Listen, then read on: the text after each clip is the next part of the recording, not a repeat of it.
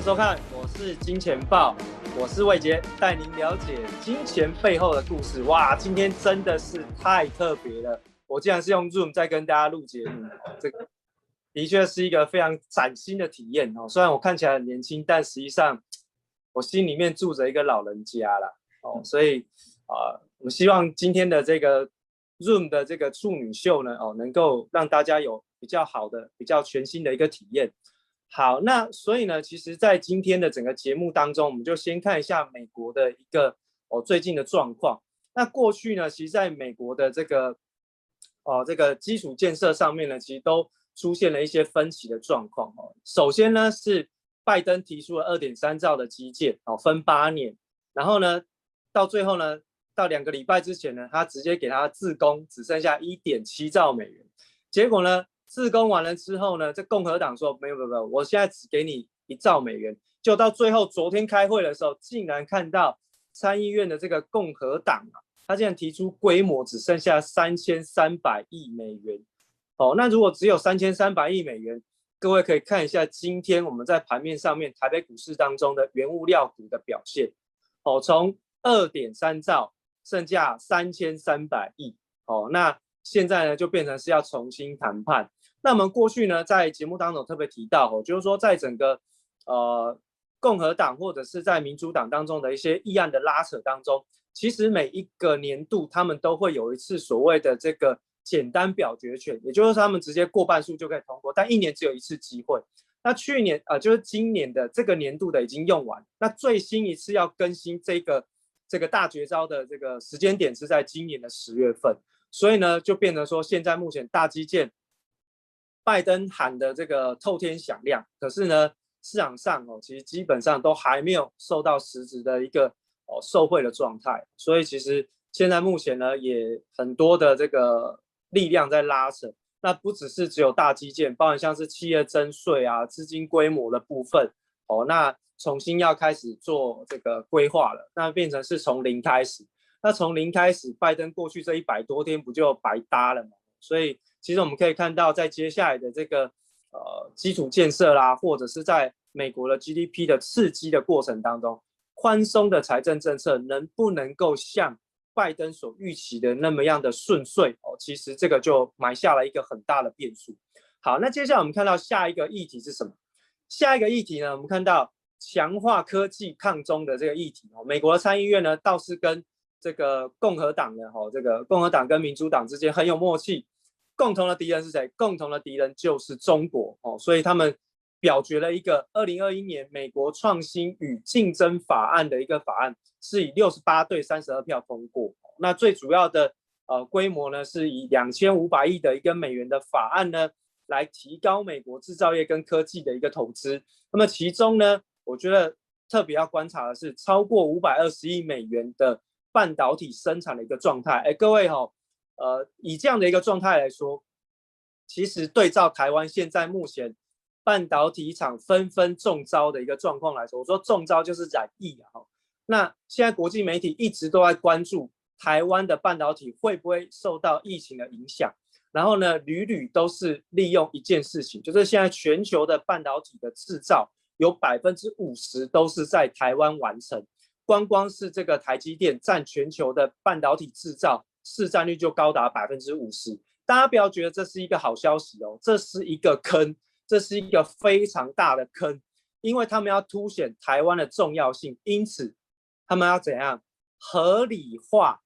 合理化 Intel 到全球重要的地区去盖晶圆代工厂的这件事情，其实这个你可以两相去做对照，哦，这个其实对于我们国内的一些相关的半导体产业来说。压力会非常非常的大，所以你看到，哎，你看到外外国媒体一直都说，你看我们台湾半导体啊是全世界最重要的一个地方啊，然后制造百分之五十都是依赖台湾。照理来说，台湾的半导体厂会怎样？股价表现应该是会不错。但是你看到我们国内的晶圆代工双雄的股价表现是非常非常弱势，甚至没有办法带动台北股市再往上创高，你就知道其实这个是一个非常大的天坑哦，大家特别小心。好，所以我们进入到整个美国股市的一个状况来看一下哈，我们用几个数据来带大家看一下现在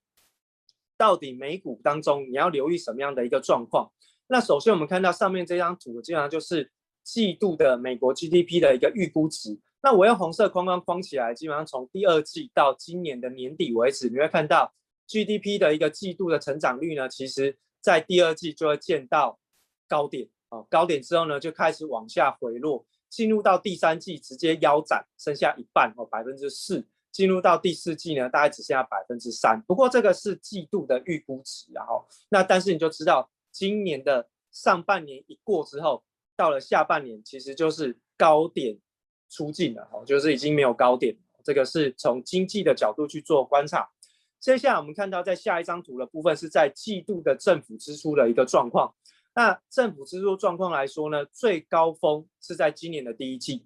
好，第一季已经过去了，结束了。接下来呢，政府支出的一个状况就是往下走。那当然，你看到季度的政府支出状况往下走，其实也还蛮正常的，因为去年开始也是如此。好，因为它不可能一直不断的无限量去做 QE，或是无限量的去做财政政策的一个宽松，所以呢，它必须要能够维持一定的政府支出的一个品质，没有办法能够一直无限量的发钱给人民吧？哦，那这个对于整个人民的这个收入的状况来说，其实也是会有一些相关性的影响。所以，我们看到，不管是从 GDP 的一个预估值来说，或者是政府支出的状况来讲，进入到下半年，其实美国的经济成长力道是在不断不断的哦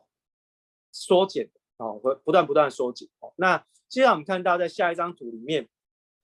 那我们就可以看一下说，哎，既然它的整个经济刺激的力道，或者它经济的成长的力道开始放缓。那当然，回过头来，我们就观察一下这些企业的 EPS 的季度的一个预估值。好，那季度的预估值呢，我们可以看得出来，哦，其实在今年的第四季之后，哦，就会开始出现高点转折的一个发展。也就是说，接下来从今年的下半年之后，也许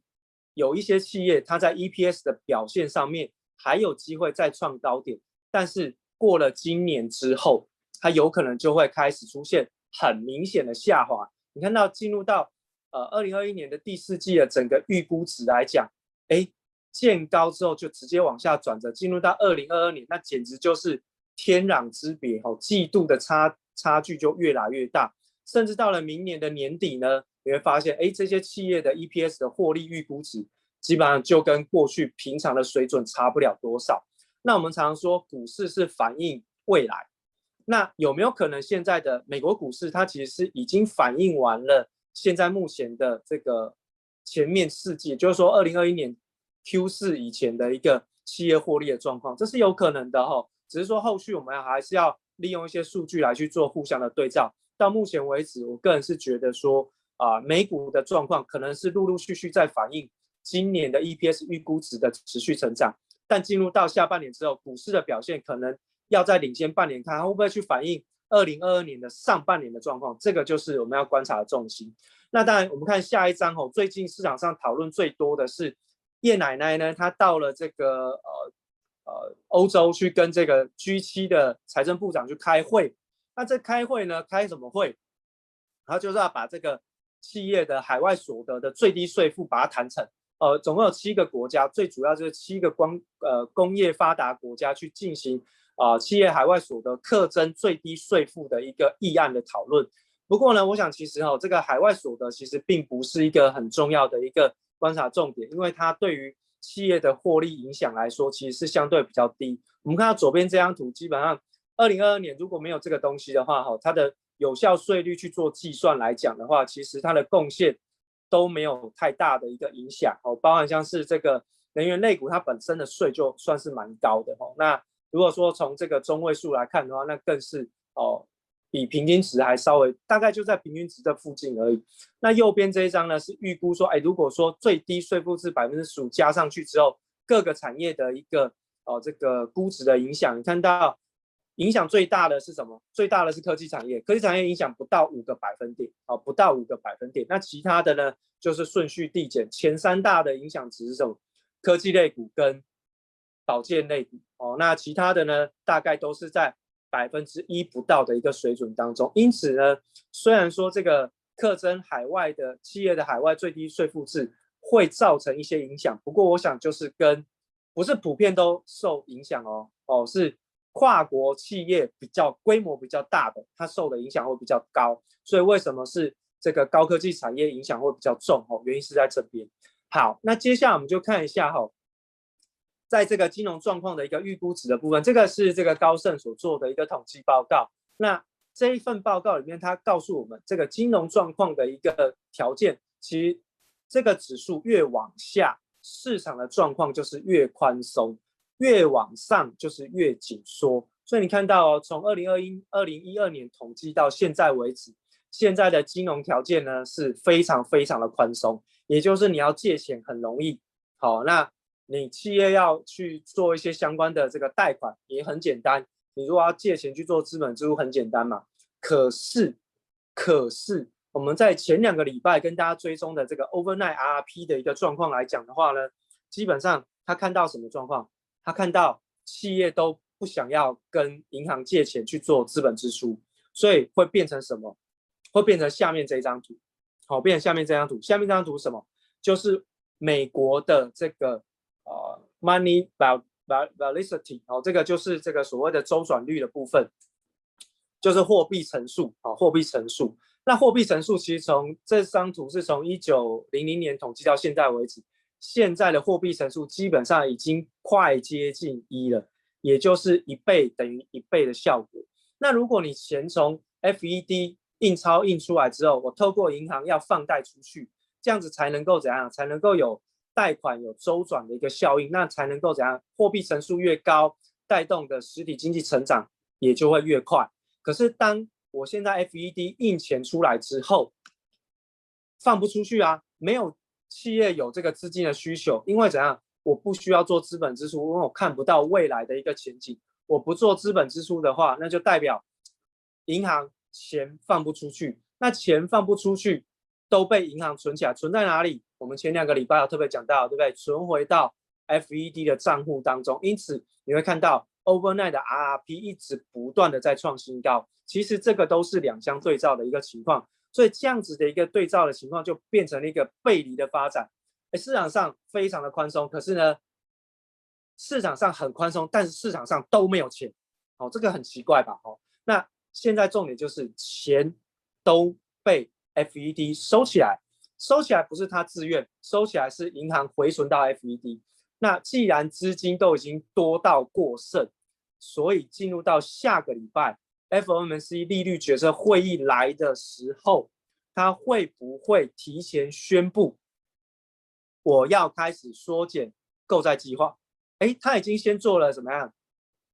他已经先做起手式嘛？什么起手式？我们上个礼拜是不是有特别提到？就是他起手式就是怎样把他的 LQD 的这个债券型 ETF 这样，已经把卖掉，把资金收回来啊。对，之前他是去把它买，把钱放出去。他现在把他现在手上的 LQD 的这个 ETF 跟手上的企业债全部都卖出去，要把钱收回来。哎，这起手式哦。所以其实到了下个礼拜之后，FOMC 利率决策会议当中，其实会有很大很大的。鹰派的可能跟变数，好，那另外我们就看到，在通货膨胀的过程当中呢，下一张图里面你可以看到，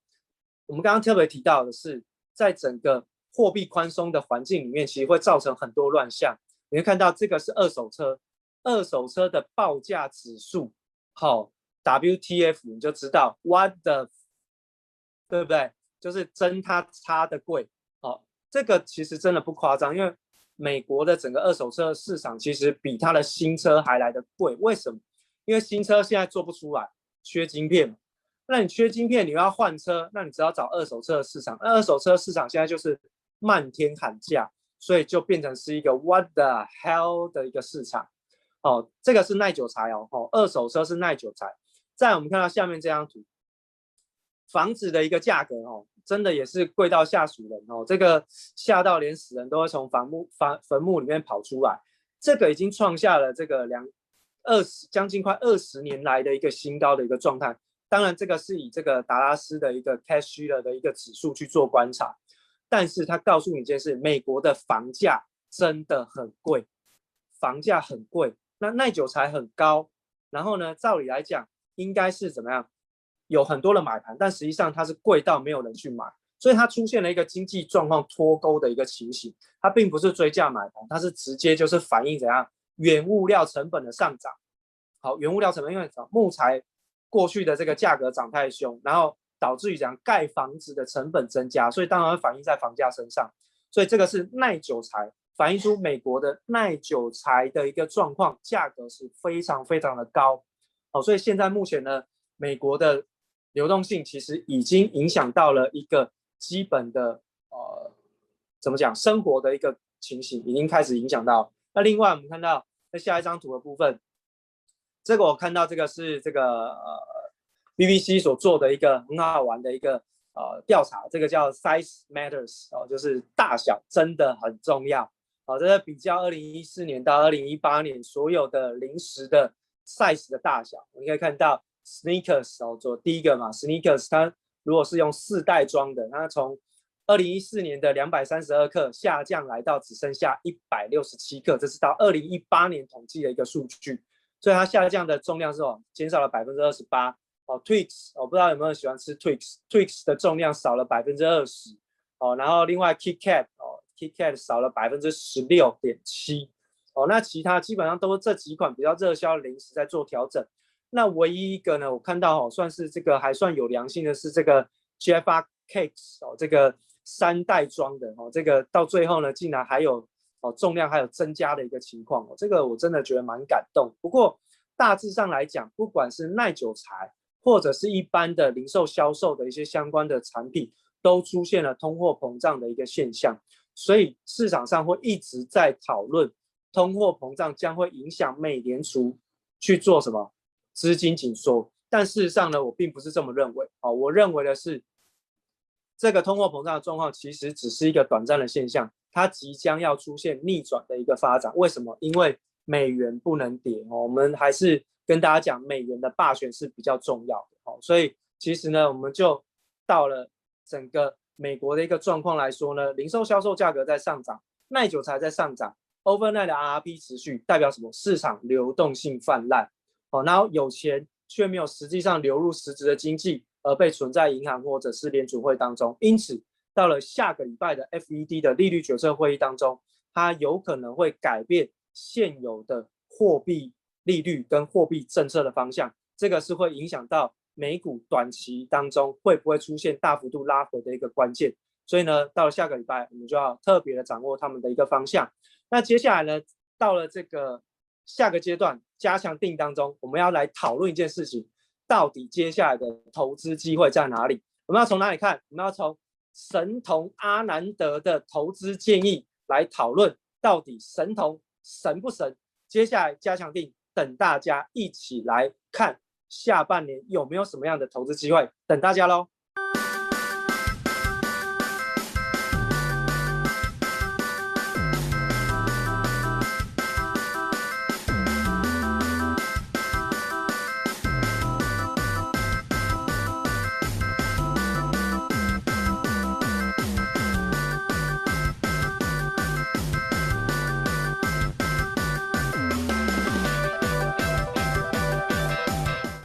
报各各位观众，大家好，我是杜金龙。今天非常高兴哈，来跟大家诶做一个盘势的分析哈。那我们首先看一下这一页哈，这一页的话就说，因为今年诶第二季到第三季疫情的影响哦，所以本来我们在暑假期间都有现金股利的发放啊，所以这个现金股利这边我们图卡里面大概。估差不多有一点一兆左右，哈。那目前来讲，因为会延后嘛，所以这一笔钱以前大概是说你花到现金股利完以后，你会来再买股票，哦。所以这个话对我们未来二 Q 跟三 Q 的潜在买盘的话，有一些影响啊。这是我们大概诶这一次疫情诶会影响我们的一个现金流量。那下一张。那我们大概在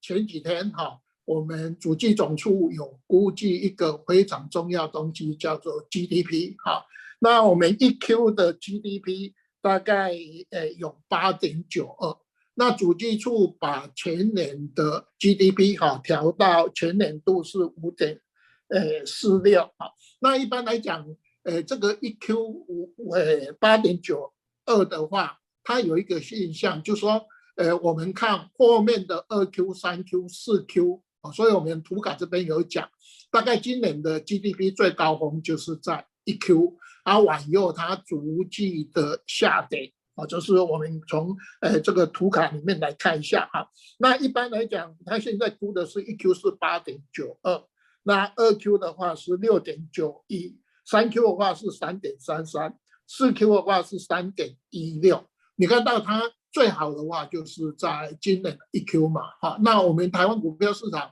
目前波段高点是在四月二十九号的一七七零九，所以呃这个主计总处估计的这个。呃，GDP 哦，我们这边标题有讲说高峰已现啊，下一页。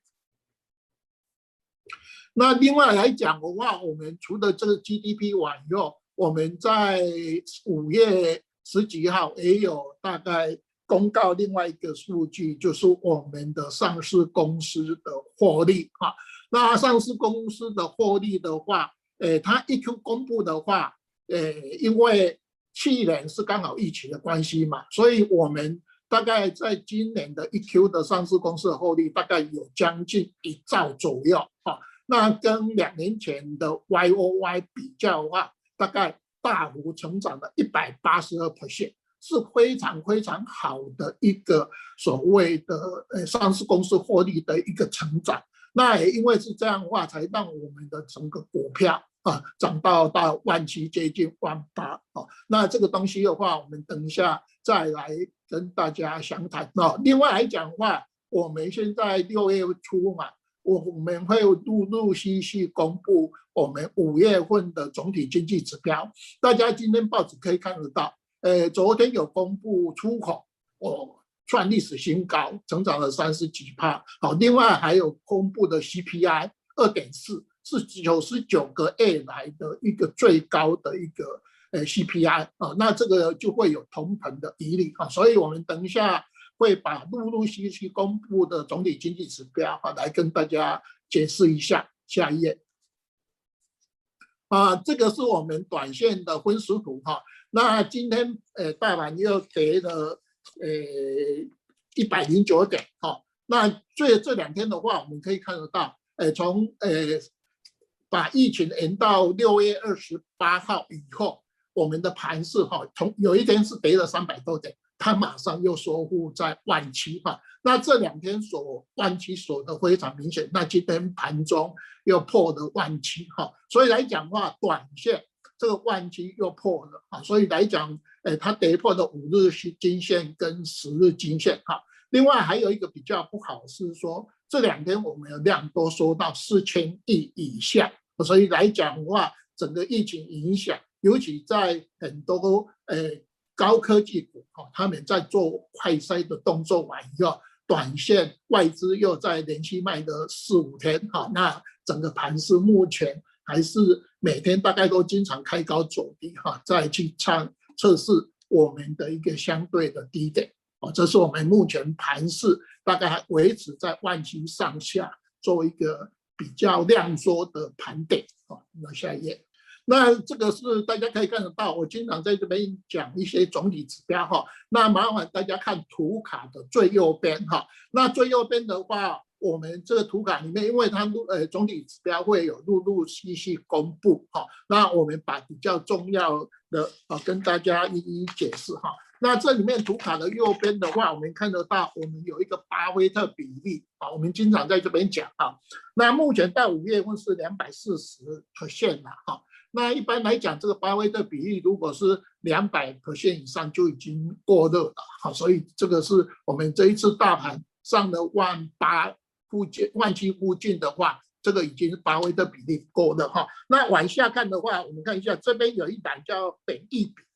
本益比的话，它目前降到十五点四，为什么它会从四月份的十七点零九降到我们的五月份呃的十五点四的一个本益比？因为我们一 Q 财报，我们刚才有讲过，一 Q 财报它大概赚了将近一兆，所以让我们整个上市公司的获利大幅成加呃成呃成长。成长完以后，你的总市值虽然在我们五月份跌了两趴，那可是你用总市值除以我们上市公司的获利的话，它的本益比啊降到十五点四哦，这是值得是说大家说啊，本益比本来以前大概都是十九倍到二十倍是一个高点啊，那目前从上个月的十七点零九降到十五点四，那就诶在大盘在涨的时候还有空间啊。那往下大家看两个数字，一个是我们的殖利率啊，那目前也是从上个月的二点六四，这个月五月份增加到。二点八三的殖利率啊，那本一比诶 PBR 啊，股价净值比也从二点四三呃降到二点三零啊，所以来讲的话，不管本一比、殖利率跟股价净值比啊，因为一 Q 财报非常好，让我们的整个这个比例哈，大概还有一些空间啊，这是我们可以看得到的。嗯，好，那我们我呃麻烦大家看中间有一百哈。五点四六的一个所谓的 GDP 啊，就像我们刚才有讲，我们的主计总处把今年的 GDP 大幅调高哈。那在包装杂志经常批评他这个五点四六的哈，就说因为你疫情这么严重，你怎么还这么乐观啊？这是呃，不管工商经济，大家可以去看呃，今天工呃工商的社论也有专门在批评这个五点四六的这个呃。主计处估的这个所谓的经济成长率啊，呃，下一页的话，大家看一下，详细看一下，中间有一栏哈，就是我们的这个呃出口成长率啊，出口成长率的话，我这边有有估昨今天公布的嘛哈，我们到一到五月份出口成长是三十点二，好，就说我们的出口成长的非常好啊，就是我们大概叫做外热内冷嘛，因为内需。呃的一个疫情影响，餐饮业都不好啊。那可是我们的出口还非常好啊。所以像今天我们的船长股是有回档，可是电子股稍微出来撑盘一下好。那看整个大盘破的弯曲完以后，电子股会不会接棒哈？所以我们从出口成长率这一栏来看的话，诶，台湾相对。目前来讲，出口算还不错哈。那出口前面的话，上面有一个叫 CPI 哦，CPI 的话，大家看一下哈。CPI 今天有公布，我们大概五月份的 CPI 是九十九个月的一个呃最高哈。那在美国股票市场也是一样哈，像美国股票市场呃这几天呃最近在高档震荡的话，是他们的 CPI 有可能会到三趴以上。那只要到三趴以上的话，呃，美国会的话，它可能会把这个宽松的货币哈，把它收回来，提早收回来啊，这是我们大概呃要稍微注意一下哈。另外，像今天油价已经西德州原油已经快要七，已经盘中到七十块嘛，那有油价大幅成长的话，就会影响到通膨嘛啊，所以这个通膨。呃，这几项啊，像 CPI、WPI、PPI 啊，各位观众大家一定要稍微看一下哈，就说，哎，它只要公告这个数据的话，如有大幅成长，就会影响美国的一个货币政策。那台湾的 CPI 已经有，呃，成长非常高的一个，呃，通膨的一个阴影啊，就是我们大概，呃，从出口跟通膨这两个因素。好，那我们看下一页哈。哎，下一页的话，大家看一下，我会有把年轻的这个几个地方，就是说我我大概每天都会把我们重要呃财经机构的一个 GDP 哈，把它做调整哈。那大家看一下一百一十年这个哈，我们刚才有讲，就说我们主计总处把我们的 GDP 哈，从一 Q 的八点九二，二 Q 的呃六点九一。三 Q 的三点三三，四 Q 的三点一六，好，所以我们诶前几张图卡我们有讲说，我们的经济的高峰在一 Q 出现，在我们的逐季下跌。啊，就是呃这个主计总处估我们未来三季的一个 GDP 的成长，好，那往下看一下我们主计总处估今年的出口成长率。哈，你看到我我们这边有二十点四零，好，出口。进口的话是二十七二十二点五三啊，那目前来讲，我们都比这个二十二趴两位数来得好一点啊，就是代表说我们的今年的出口，我们主计总出估的非常的一个乐观哈。那往下看我们这张图卡啊，呃，我们这个图卡底下有一个哈，呃，我们 GDP 成长比较多的话，就是来自于民间的公共投，对民间的投资成长率是九点一六啊，这是人家批评他的啦，因为他在二月份的话，民间投资当时估的话是三点多，那你现在到五呃六月四号估的话，就跳到九点一六。所以有人问说，哎，你是靠外销带动我们这个 GDP 到五点四六，另外还有一个因素就是民间的投资，太把成长两倍。我，那在疫情影响的话，我们的民间民间投资会不会到九点一六啊？这个是呃大概有疑虑的啊。所以我在呃这个上面资料里面有讲说，我们这 GDP 虽然目前主计总数估的五点四六很乐观，可是。应该要打一个问号哦，会不会那么好？那看以后，呃，他在呃八月份、哎十一月份公报的话，会不会真的我们的 GDP 达到五点四六，或是说我们的高峰在呃一 Q 已经过了？好，那我们看下一张，呃，下一张的话是我们五十九年来 GDP 哈，大家看一下我们这个 GDP 的话，目前哈，呃，最高峰哈。呃，它从我们这个呃八点九二，好，那二 Q 的话是六点九一嘛，三 Q 四 Q 逐季下跌，啊，这一张是我们五十九年来的 GDP，啊，那下一张，呃，下一张的话，我们把它放大，啊，放大的话就是说我们呃最近的大盘啊涨到万七嘛，哈，那你看到这个万七的高点刚好 GDP 啊是在我们的八点九。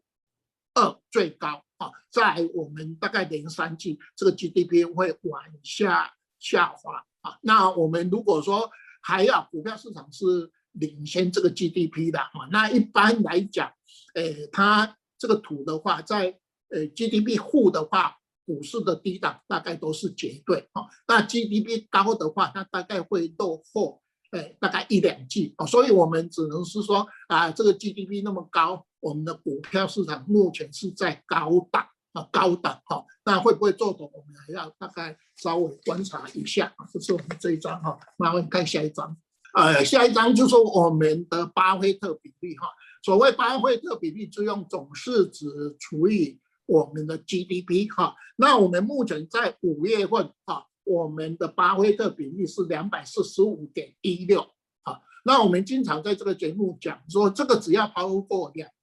百 percent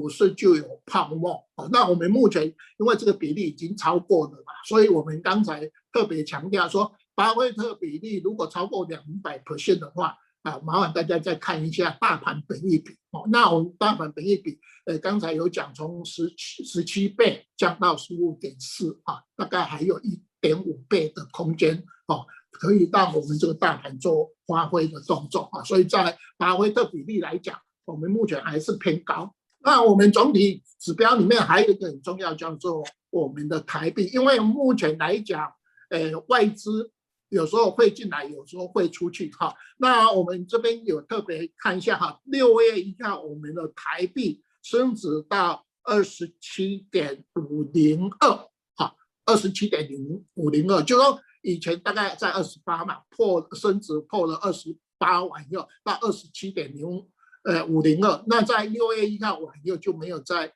破这个低档啊，所以一般来讲，台币如果有再升值，外资就会汇进来，好，那汇钱进来，股市它就会有做买超的动作哈。那最这几天零点四天，大概都是外资的卖超了啊，所以我们台币这个升值啊，大家看一下啊，是